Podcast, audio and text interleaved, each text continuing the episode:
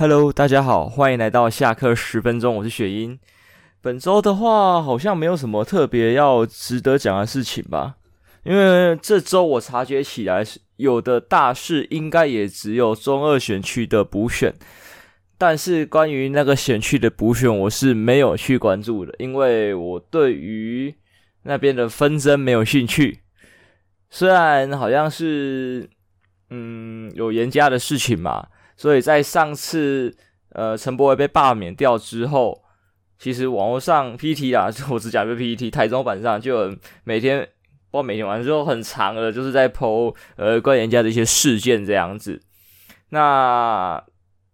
这个社会是有自由言论的，所以每个人都可以发表他自己的看法跟想法。对，他去讲这些也没有差别啊，我觉得啊，只要他讲的是公正公允，就是。没有偏袒任何一方的话，他可以讲他的，我们可以看我们的，我们不一定要相信。那我讲这句话也不是说我是力挺严家的，对，我就只是说大家都有发表的权利。对，今天我们也可以说总统怎么样吧，这都是台湾的优势，对吧？只要你不要有任何的偏颇，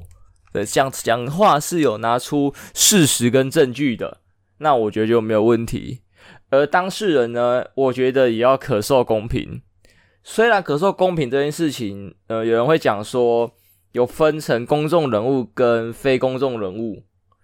那我个人是觉得说，只要他讲的是事实的话，那应该就没有问题，因为事情真的是有发生过的，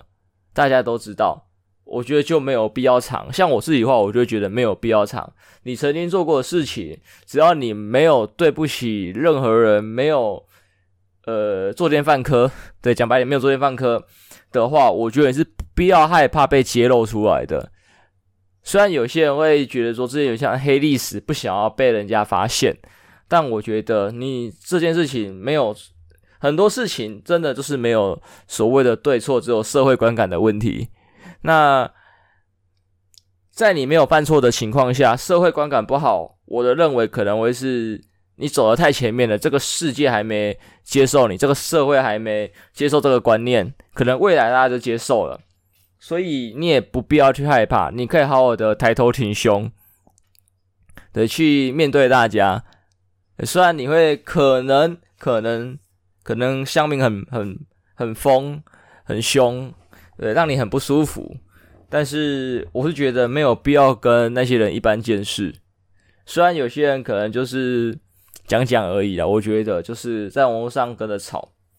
呃，我不否认有些真的是过激人士，但我觉得可能大部分的还是跟风吃瓜的，就是别人说什么跟着说什么，而且网络的言论一一一个样子，私底下的新闻又是一个样子，可能啊就讲说，呃，举个例子好了，像是 网上有名句什么，呃，盆栽要钱，女人要别，这种非常非常不符合。呃，社会道德也非常该怎么讲？非常不礼貌的一句话，对。但是有人在网络上会讲，私底下可是就是还很疼女朋友啊，然后很爱自己的妈妈啊，呃，对自己的姐妹也就是非常友善这样。只是在网络上的时候会跟着大家嘴炮讲一两句这个东西，所以可能他们也没有心。那网络这个世界可能因为匿名的关系，虽然 FB 可能有本名，对，现在。但是我觉得啦，它可能是一个大家的宣泄管道。因为说真的，你在路上讲任何的话，你像刚才讲那句话，呃，你有没有有时候可能被一些情况下，对，就是可能被闪光干，被什么干，你就是很想要大声的骂他，就干你娘，但是你不能在路上这样讲，可以在网络上可以啊。对，虽然该怎么讲，呃。好像说你的虚拟角色，对，就是你的非本名 ID 或者游戏角色，其实可以跟本人对到的，所以好像还是可以告你的样子，公然侮辱。但是我觉得啦，就是该怎么说，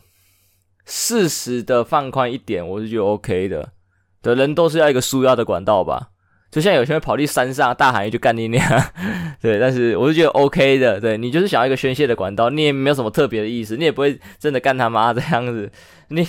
你今天骂一骂，你可能隔天对对看到你的长官也还是哦好是是是，我来处理这样子，就是还是客客气气的，对，就只是你需要一个宣泄的管道，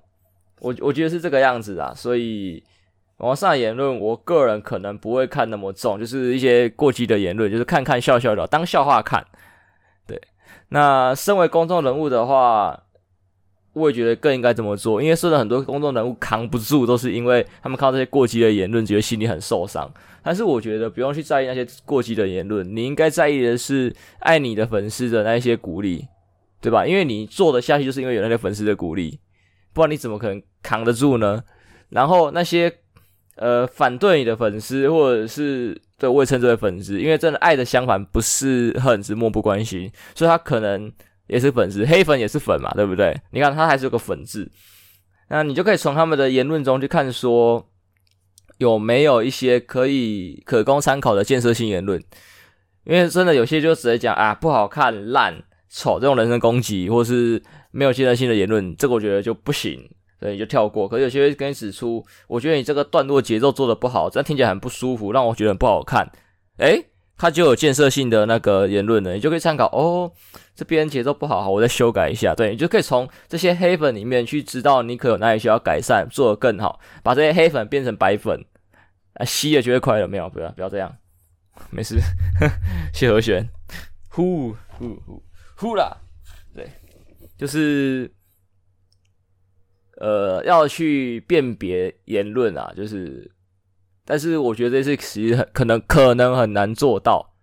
对，因为说真的，没有人喜欢被骂，还有就是错误的事情，就是伤心的事情容易被放大。我觉得我不知道为什么会有人会这样子，对，明明有很多人鼓励你，对啊，九十九鼓励你，一个骂你，你只会特别在意那一个骂你的，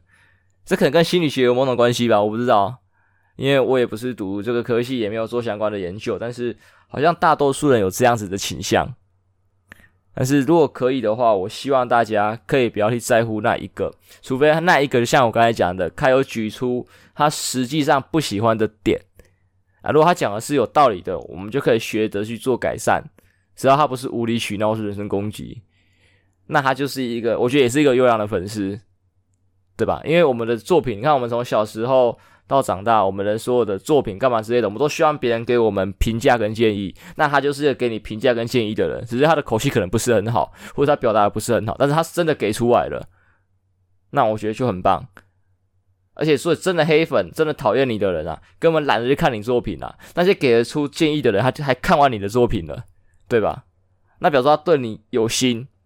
他看完了有心给出建议，那我们就要接纳他。前面怎么会扯这个呢？我也不知道，反正大概就这个样子。在这一周呢，呃，我前几天其实突然对卡祖笛非常的感到兴趣，话题是有点跳，没关系，我们这个节目版就是跳着跳着的。那卡祖笛这个东西，我本来不它叫卡祖笛。我最早最早我有印象，我看到这个乐器的时候，它应该算是乐器吧。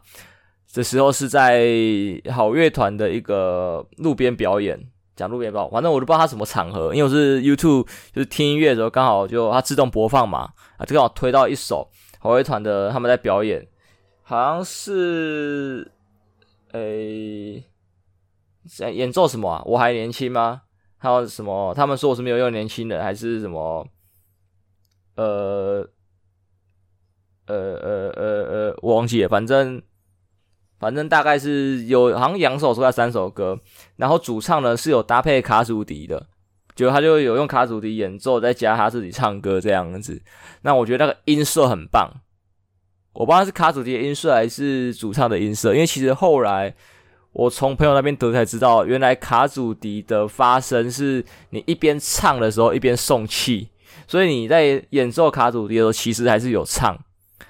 我觉得哦，这东西其实还蛮厉害的，我自己也有感到兴趣，因为我个人非常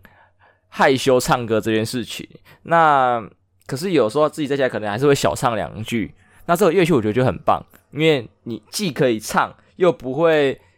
传出你唱歌的声音，对吧？它因为有乐器帮你过滤，套一层滤镜，我觉得诶，我好像接受度蛮大的，而且它音色还不错。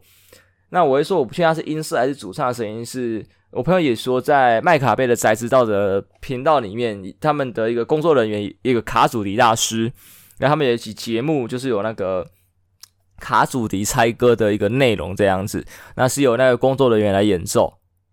我就去听，就有听到说，诶，他的音色好像有点可能不太一样这样子。但我不知道是乐器的差异呢，还是说人的差异。因为乐器在发出不同声音，一个可能是你拨的什么弦啊，你按的琴键不一样，对，所以这是乐器造成的。那这个有送气，那可能是他的气，因为他说有唱嘛，所以我不知道是他的气啊，还是说他唱的声音，他这个演奏者本身的声音去影响了这个乐器的声音，这个我就不了解了。所以我觉得，诶，是可以玩玩看的东西，而且看出去一支好像也不贵。我不确定他这个不贵是因为，呃，可能淘宝货或者虾皮货这种。比较品质比较差的，所以才不贵。还是说这个乐器因为它很简单，所以本身就不贵，就像乌克丽丽一样嘛，不贵，然后简单，平易近人，看上去也不错。所以有机会的话，我应该想入手一支来玩玩看，不一定会去练它，但是我觉得是可以小玩一下，就是依它的这个价位，因为我看好像几十块到几百块都有。那取个中间值，大概找个两三百块的卡祖笛应该还不错吧？这样，诶，我好像没有讲，我知道什么这个东西叫卡祖笛。我后来看到小熊，小熊去上子婷的节目，然后说他会卡祖笛，他拿出这个乐器，我就看到，哎、原来这个东西是卡祖笛。然后卡祖笛，我看它几十块的塑胶塑胶的，我就有点不喜欢。我比较喜欢像好乐团主唱的那一种，或者小熊那一种，就是金属感的，看起来就还不错，而且有个包装包着，就很有质感，它就很帅。你就算吹的不好，我也不会吹。你拿起来那一瞬间，你已经秀到大家了哦，Pro 专业的这样子。啊，诶，讲到卡祖笛，大概就这样子的。那说卡祖笛，表演跟表演有关嘛？表演有关的话，我就想到偶像，这样会不会太硬硬扯？啊，因为呃，讲到偶像就是。低卡啦，主要是因为最近也是在低卡上发生一些事情，也不能说发生，算是一个机遇。呃，大家都知道低卡有每日抽卡嘛，大家应该知道吧？这个我不用解释低卡跟抽卡是什么东西。那在我大概我记得我大一大的时候，还就是每天很认真的在抽跟看内文，然后去看有没有有趣的人跟他聊聊天，认识新朋友这样。那也有认识两个朋友，最后成功了。呃，一个加了 F，最后到到 FB 来，对，加 FB 好友，聊一聊就变成 FB 的好友。那偶尔在网上还是会有那个，就是变网友了。那一个的话只有加 low 的好友，后续没有继续联络，但是就诶有两个有进展的。那其实我对这件事情也没有很上心，因为说真的，看到这个功能其实跟交友软体差不多。那我平常玩交友软体的时候就没有很把它放在心上。对，我玩过交友软体，但是基本上我做第一天的时候会认真看图片跟内文，但第二天我就全部右滑。因为说真的，全部右滑你也不一定配得到，所以我想说，我每天去花时间在那里看，CP 值太低了，而且免费仔就是一天其实有滑的数量限制，所以我在过滤那个太低，我不全部右滑，限制滑完之后关掉，等配对到我们再来说。呃，因为说真的，可能市场的关系吧，男生在使用交友软体可能没有那么的优秀。对，我旁边有，我身旁有女性在用，那很明显就是基本上他们只要从每天寄出的邀请里面去挑男生配对就好了。那我们要从一堆女生里面去挑，然后送出邀请，然后对方还不一定会接受，或者接受了之后你密他也不一定会回。所以这就是一个差距。他们是多到说哦懒得回，这一天要回十几二十个人好累。我们是没得回，也有可能我们本身就不够出色，所以没办法吸引人。我不确定。那很明显就是可能有市场上的差距，因为就论颜值普通的情况下。就有这种情况发生的，不一定要颜值顶天这样子。好，那拉回刚才迪卡讲的部分，就是我就是还是每天会稍微看一下，但是内容的话，我偶尔无聊我就稍微看一下。那基本上我还是把它当做一个那个游戏上线领石头的感觉，打开看下照片顺眼，我再看下内容啊，没有顺眼我就直接关掉。啊，邀请呢也不会去记，哪怕是说比较顺也不会去记。那昨天真的是，不是说昨天，应该说前天，真的是看到一个很惊艳的，他就是整个超级日系。大家也知道我的喜好可能比较偏日系一点点，那就有点日系地联谊的感觉。然后他照片还是那个 JK 群，就是他说的那个那张照片上所有的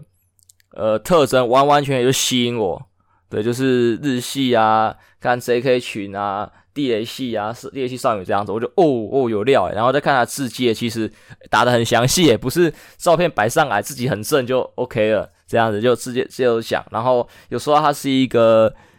梦想成为偶像的人，然后现在也在努力，做表演，然后这个地下偶像，我想，哎，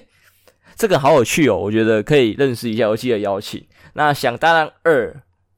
没有成功，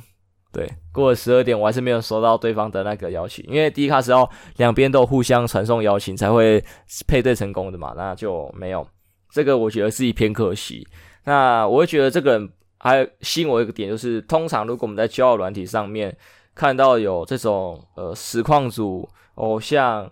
网红、KOL 等等之类的很有名的，应该是不容易看到啦。对，他们可能不用这个。那那个有一点小知名度，对，可能粉丝是千啊，或者是百的这种，或是。刚开始做想要推广自己的，应该都在上面留下自己的什么 IG 啊，或者是说呃比如什么艺名之类的，就留在上面，让大家可以去搜寻。这就是另类的打广告，也有可能他根本就只是办一个交友软体，然后世界填完广告打好，他就把交友软体删，他根本不会去用，也不会去划你，但是你会划到他，然后你就会去搜寻他。对，就是利用交友软体打广告这样子。那接下来这位。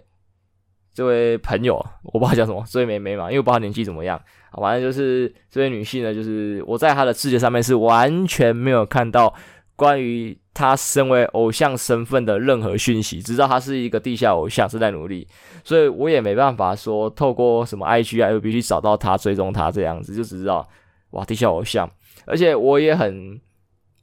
惊讶，就是说哦，原来台湾有地下偶像这个部分，因为。我知道日本有嘛，因为日本偶像他们都很这个这个体系很成熟，然后也有一些地下偶像干嘛之类，这个我都知道。那在台湾偶像的话，我最最原本也知道那个那个 Team 呃 A P T P Team T P 就是 A K B 四八台北分部吧，应该是这个东西吧，全名这样子。我知道有这个东西，我知道台湾有个偶像团体是这个。那我也知道说，像可能阅读女仆咖啡厅跟时刻，好像时刻有吧，我有点我有点记忆模糊了，就是这些。呃，有名的或是老牌的女仆咖啡厅，其实也有在培养偶像这件事情。对，我觉得他们好像是有在培养的。那所以，所以，呃，既因为地下，我觉得是没有所属公司或是所属团体的，对吧？那这个有他们在培养都，觉得，诶，所以在台湾的管道应该是透过这个去加入这样子，所以可能没有什么地下偶像，因为基本上在台湾。看过很多女仆店的广告啊，或者是什么东西的表演，但是就是你基本上不会听到有个人跳出来说他是地下偶像，然后还有在做表演，对吧？我们看过实况组，看过网红，看过女仆，看过真的偶像，但是就没听到所谓的地下偶像。所以突然有一个人说他是地下偶像的时候，我觉得诶蛮稀奇的，因为我就想了解说他们是在哪里做表演，他们怎么努力这一块，对，就是。他们是不是也是其实会去甄选这种阅读还是干嘛？只是没选上，或者说他们是利用别的管道，最后也是要爬到像 AKB 这种 level 的偶像团体。所以就是我想知道他们的晋级路线，他们的呃活动模式这样子，就是想要了解一下。因为说真的，我们知道日本有，你也没有一个机会去接触业内的人士嘛。但难得既然有机会接触这种特殊的职业，对，就是真的是很特别的一个职业。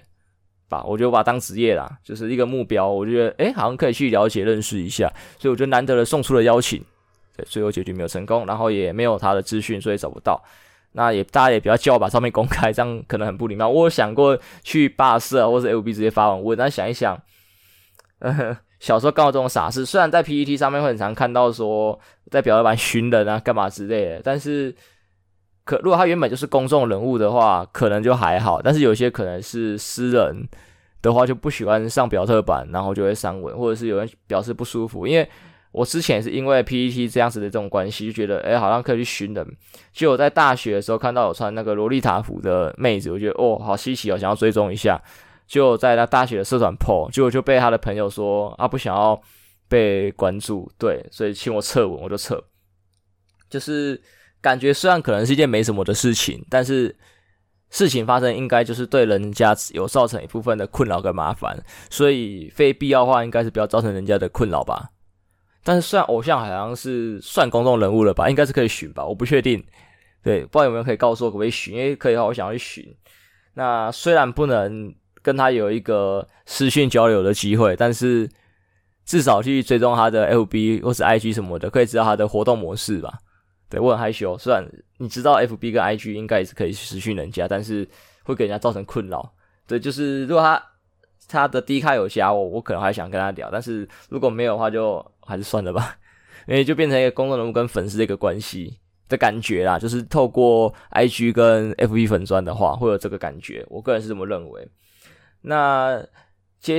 接续刚才的话，因为刚才有提到女仆咖啡厅这件事情嘛。其实我不知道为什么这一年跟女仆咖啡这个话题还蛮有缘的，我聊过蛮多次的。然后在近期跟朋友在聊天嘛，也有聊到这样子。那主要聊到是因为，呃，我跟我朋友其实都是对桌有兴趣的。在然后呢，在近期啦，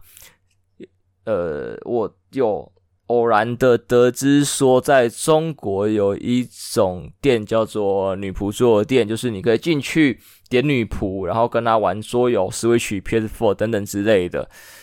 对，我虽然用点，就是呃，因为它的模式我觉得跟酒店其实有点类似。这样讲可能有些人觉得不舒服，但是讲直接点是这样子，最这是最好解释他们店内模式的方法。对，反正就是你进去入场费交了，然后女仆。就是会排让你选，你就选，然后点，就看一个女仆的费用是多少。反正就是点一个女仆，一小时需要花多少钱，就是只选，然后花花费嘛，然后让他陪你玩，然后一样不可以触摸。基本上，我觉得在酒店应该是不可以触摸啦，只是那种场合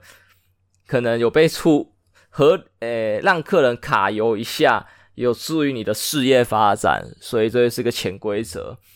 那女仆店的话，应该不会有这种潜规则，毕竟消费模式不一样，还有场合的那个也不一样，所以请大家不要去对，就是它的我看大外边的规则，基本上跟女仆坐垫跟女仆咖啡厅对女仆的规则应该是一样的，对，只是在游玩的时候会有一个很特别的情况，就是如果你跟他一起玩桌游嘛，对不对？那你就会发生一些呃，他要么坐在你对面，要么坐在你旁边的情况。或者是你跟他一起去房间，呃，去包厢。对，我讲房间是因为我看到那篇文章，他们把包厢叫做房间。对，就是去包厢玩 Switch 或是 PS4 的时候呢，女仆应该坐在你旁边吧？总不可能他站着或是跪着或是干嘛随便，这样超累的。我的理理解应该是坐在你旁边跟你一起玩。那这边我觉得一个很好玩的点就是，之前我在关注女仆咖啡厅的时候，就是呃有看到一些挂嘛，那就有知道说。有人提出一个言论，我觉得很稀奇，叫做“呃，女仆咖啡厅在日本是风俗业的一种”。我觉得，诶，真的假的？那这点我没有经过专业人士的验证。根据我个人 Google 的了解是，其实不算，应该说有风俗业类型的女仆咖啡厅，但是一般我们看到的那一种都不是，因为日本对风俗业有一些严格的规定，像一般女仆咖啡厅的话，客人是不可以坐在。不不不不不不，反的，女仆不可以坐在客人旁边，就是坐在你的左右边这样子。这种，所以我们看到女仆通常都是站在你旁边跟你讲话，或者是像我之前去的那一家是跪在你旁边，是跪在桌子旁边哦，不是跪在你人旁边。对，他跟你是有距离的，对，跟你讲话这样子。那你听，你有时候看他们哇，这样站得好累，跪得好累，会说，哎，你就可以坐一下，没关系。他们说不行哦，我们。工作不可以坐下，我们女仆是不可以坐下的，还是什么的？就是那讲的是工作规定。那其实它最早的渊源，如果我刚才看的资料是对的话啦，就是原来是日本那边对于这个行业有一个规定，因为坐在你旁边跟你聊天、吃东西那一种的话，就有点是风俗业。有想，呃，你看女仆在你旁边这样有一点距离嘛，的，你不会 touch 到。但是你看酒店的话，那些妹妹是坐在你的左右手边的，你们肉体其实是很接近的这样子。所以日本是有这个规定的，如果我看这对的话，就是哦，原来是这个样子，我才去了解到。那这边我就讲一个很很模糊的地带啦，就是刚才说女仆坐垫的行为模式，很明显的女仆应该是会坐在你的左右手。从抖音或者是那个小红书上面看到的影片呢，是可以看到在桌游店的时候，女仆真的是坐在你的旁边。或是坐你对面，就看你们玩的游戏要怎么坐坐坐座位嘛，桌子怎么排嘛。那我不知道做打完 PS4 或是玩 Switch 的时候，在包厢内是怎么坐，但是至少在玩桌的时候做法是这样，就已经在玩桌的时候就已经会触犯到那一条所谓的女仆不可以坐在你旁边的规定，对，他已经坐下去了。所以我想说，诶，这样子会不会有一些争议？因为我不知道中国那边有没有对于这件事情有吵过，因为有些人会去尊重一些呃渊源文化。对，就是像 cos 有很多潜规则嘛，对不对？cos 有很多潜规则，那就有人去讨论这样子。虽然可能因为因地方有一些变化吧，所以就会不一样。像台湾就你看穿 cos 在路上，我觉得好像是不行的，可是在日本好像可以吧？我印象中好像可以，因为还蛮蛮常看到，然后也没发生什么问题，而且也看到那些呃 cos 会做一些那个角色可能不会做的事情。我觉得只要不要违背这个角色的那个呃，不要违背善良风俗，不要丑化这个角色，也是可以试试看的吧。因为有时候你就想看这些角色做一些其他的事，我觉得像同人本一样，只是你是用 cos 的身份去做同人本的内容这样子的感觉。我我我不是指那个色色的本子，我是指就是把角色扮演这个抓到极致。你不是只穿着这个衣服，你是在扮演这个角色，你是在演出。对，那既然你都在演出的时候，有没有可能有些脑洞大开的部分，去演出一些不一样的东西？只要不要伤害这个角色的话，我觉得都是可以接受的。像有时候我们看到一些。呃，好，假设我讲一个简单一点，我们看哆啦 A 梦好了，哆啦 A 梦这样形象这样可可爱爱的，然后机器猫这样，那我们也看到那种恶搞哆啦 A 梦的影片嘛，对不对？那今天就是有人 cos 哆啦 A 梦，然后做恶搞哆啦 A 梦的事情，对，怎么从口袋掏枪出来啊？还是哆啦 A 梦坐在路边吸烟这样子？我觉得是一个好笑的，虽然这样好像有一点可能会伤害角色，因为我觉得伤害角这个定义很难抓，但是有时候就很好笑，因为像在日本，我觉得就会看到这种就是什么。动漫女角什么雅斯娜啊，还是什么阿克雅莎小的，就坐一排，然后那个腿大开抽烟，虽然也不是真抽，就是假抽这样子，就是不良少女这样子，就是有时候会有一些有趣的，呃，可能梗图现实化的画面的感觉出现，我是很推崇这样子的一些创意玩法，因为说那个 cos 就是。啊，毕竟是叫角色扮演嘛，所以我觉得就是会有所谓扮演的部分。那一般人感觉就是很像把衣服穿上，然后就给人家拍照，这是模特儿的部分，我的感觉啦。那我也觉得说，真的是不要太过恶意的话，对，例如说什么穿着什么亚丝娜的服装，cos 成亚丝娜的样子，然后去抢银行这种作奸犯科，我觉得就不好，就不好这样子。那这样情况下，大部分的大部分的行为，我觉得我个人是可以接受。那这个文化最原本可不可以接受？潜规则怎么样？这个我就不是很了解的。所以回归刚才女仆坐垫的话题，就是说，呃，我觉得其实如果发展到坐垫这个部分的话，那可能就是一个变体。那这个变体可不可以接受，还是怎么样？我就不确定，因为有可能我查的这个女仆不能坐在客人旁边。有还有更详细的渊源，因为其实日本很多规矩啊，或是礼仪的东西是有一些历史渊源的，所以有可能是这样子一路慢慢演化出来。最原本的历史渊源是怎么样，然后最后法律其实是有规定做的就是风俗业，然后最后最后才是变成说都不能做这样子，就是有一个顺序，还是说其实一开始是因为法律规定？那法律规定的话，有可能是因为他们的风俗有很多种，或者是说他是为了防止说，呃，可能坐在客人旁边比较容易。当客人头晕，对，让客人晕船，然后可以推销其他东西。因为像他讲的，其实有一些暗黑女仆店，是会就是坐在客人旁边啊，然后跟他推销酒干嘛之类的。那这边就有问题，先光坐在客人旁边这一点，他其实这家店就有问题，因为依照规定是不能。然后他推销酒又更有问题的，因为女仆店是不能卖酒的，卖酒可能就封死。像我刚才讲的嘛，就是一般女仆咖啡店是不会有酒嘛，酒吧才有酒嘛，因为呃八大跟一般的女仆店是不一样的东西嘛。大家应该可以很清楚的了解，所以有可能是为了区分，才会有这样子的形式出现。那所以这个东西我觉得还是要再研究。那为什么会说你不咖啡、女仆桌游店的这个东西呢？是我刚才说，我其实在抖音或是小红书看到大陆有这种店的时候，我其实就有点感兴趣，因为我觉得还蛮好玩的，有点像是呃游戏陪玩的真人化，对吧？就是因为有时候说真的，我们。在玩桌游的时候也会有点难凑人的问题，因为桌游我个人自己会喜欢揪个团，不是四个就是八个，因为很多都是四人游戏，就一到四人或者是五到八，那我人一定是越多越好玩嘛。五到八的五五的玩法跟八的规则其实是不一样的，那一定是满人越好玩，所以我喜欢凑四或八。那有时候你的朋友什么刚好六个之类的，就觉得很尴尬，七个这样子。我就觉得，诶，可以点一个女仆来跟我们玩一局之类，或者找旁边的朋友玩一局。因为说真的，你不可能从旁边桌子拉团，除非你今天四个，你四个旁边拉四个，凑八个，我觉得还可以接受。这种事情也是发生过的。但是你六个或七个要去拉一两个就很难，因为虽然有一人的桌游，但是基本上很少看到有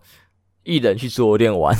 对，至少都二，但是二也很少发生。四是比较常见的一个组合，二真的是我觉得真的很少看到。我个人的经验是几乎没有什么看到这样子，所以所以真的不好拉啦，因为基数不好拉嘛，所以三也不用讨论的。你们五个人，然后要去旁边找三个也也不好拉，所以真的是不用讨论。所以就大概抓一两个这样子。所以我觉得这个抓人模式是呃女有女仆的店的模式是还不错的，因为他的店里也不是说你进去就要点女仆，就是还是有入场费，所以你其实也可以进场之后。就是跟一般的桌游店一样，就是只玩桌游，因为你不缺人嘛，你也不用需要点女仆。但是如果你缺人，我们就可以点一个女仆来，就是你没朋友，你就花钱买朋友吧，大概是这种感觉啊。或者说，呃，有人可能想要练习跟陌生人对话，我觉得也是一个还算蛮 level 蛮低的一个地方了吧，感觉。因为女仆的基本职业就是他们会努力跟你对话，感觉啦。因为像我之前去女仆餐厅，那个比较新开的，有些新进女仆就是他们也是很努力在练习跟客人找话题。他们的职业需求是要陪伴客人嘛，所以他们就是要比客人还要主动，然后还要带话题，要引导干嘛职业。所以你其实去跟女仆接触、学习对话也是一个不错的选项，虽然你可能要烧很多的钱。那我又扯远了，主要就是我一直在想台湾有没有这种店，但是我是没有查到。后来是因为我朋友有传说，还有在可能做的群主看到有人在争女仆，对，他是说真人陪玩桌游。那时薪是开到一小时三百块，然后需穿着女仆装。他说不是铺路的，不要一些色色的事情这样子。那我想说，因为我还是没查到店嘛，所以我想说，他要么两种可能，一种是私人有这种需求，那这种可能偏危险；另外一种就是店家在筹备，就是台湾有人想要引进这种店，然后在筹备，所以需要找。找人来扮演女仆这样子，那依照这个时薪呢，其实我去查说，哇，干这样会不会太贵？因为说真的，你看你点他的时薪三百，我觉得不可能是店家给的，他的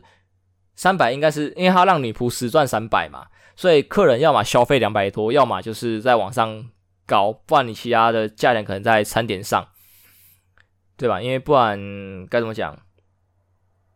店家不可能说什么你客人点了三百就给他干嘛之类的，所以反正我认为啦，就是实际上店家给女仆三百块一小时的薪水，我们客人在点女仆的时候可能会落在三百到五百，看店家要不要赚这个钱。如果店家要赚，就会往上加；不赚，就是一样是三百块。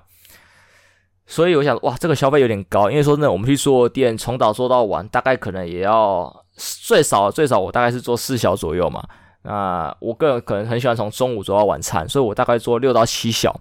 就看我那天的时间安排怎么规划。那假设以六小来算的话，光入场费再加我点一个女仆，我这样我跟他两个人一对一，我们就要花一千九，其实好贵。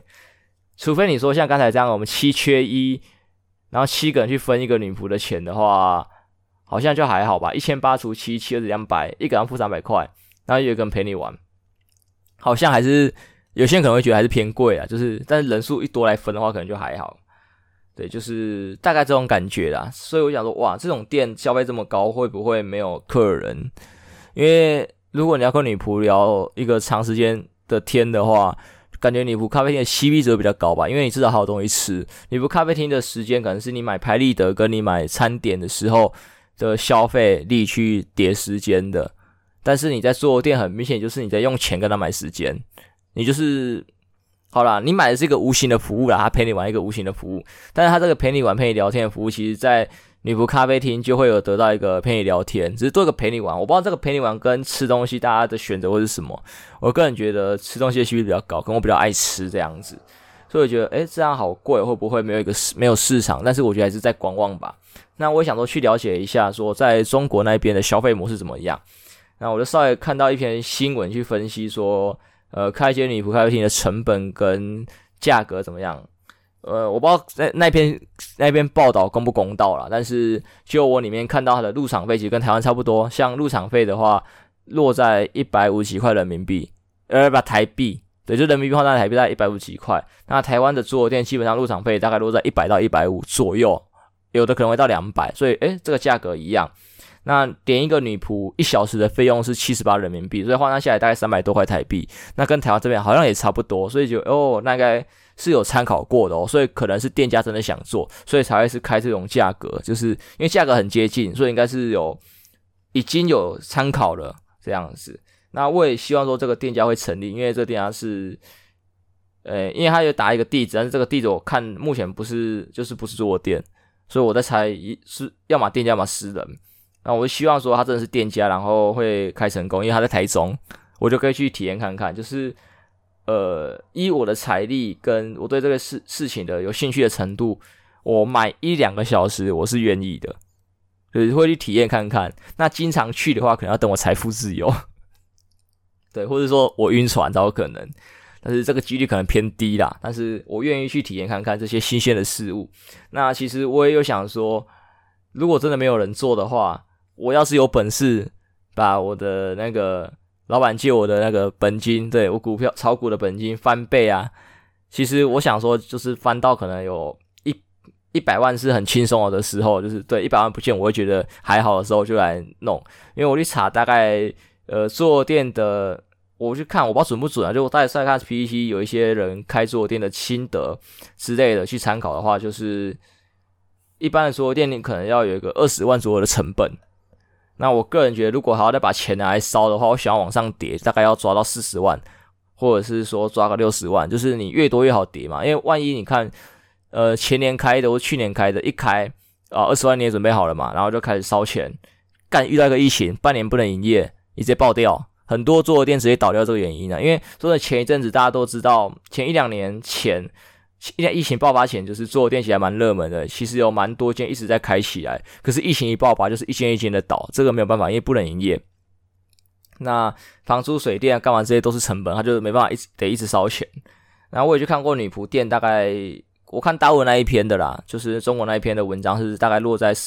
他们人民币我换算过来落在十四十几万台币。那有可能因为房租、水电的行情不一样，所以有点落差。那依照这样算的话，所以我来说，诶，你准备个一百万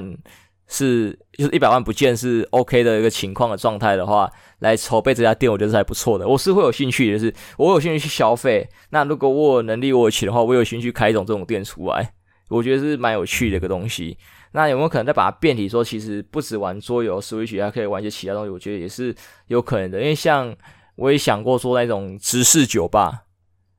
就是你酒吧的服务生啊，bartender 什么都是穿西装干嘛之类的，然后燕尾服就燕尾服西装直视，或者说服务生是女仆装这样子，是一种这种呃英伦式的店的酒吧，我觉得也是很有趣的店。对，如果要我创业的话，我喜欢创这种店，因为创这种店一来是别人没有嘛，我觉得有趣；二来是身为老板的我。其实可以跟很多客人聊天，因为像这种店其实都重在于店员跟客人的互动。那老板下去互动其实也是没问题的。可能女仆店我会没办法，因为我毕竟是男性。那在酒吧的部分就 OK 了，因为其实很多酒吧老板跟客人也很熟，他们喜欢跟客人聊天，对吧？我觉得是 OK 的，所以我才有这些想法啦，这样子。那总之节目到尾声了，我也觉得说，我希望这些有趣的东西会实现。不管是别人做的还是我做的，我需要它实现，对吧？我觉得大家也可以去思考一下有没有什么你是不是觉得有趣的东西，然后希望它实现的。我觉得可以留言，我们互相讨论一下吧。就是互相看一些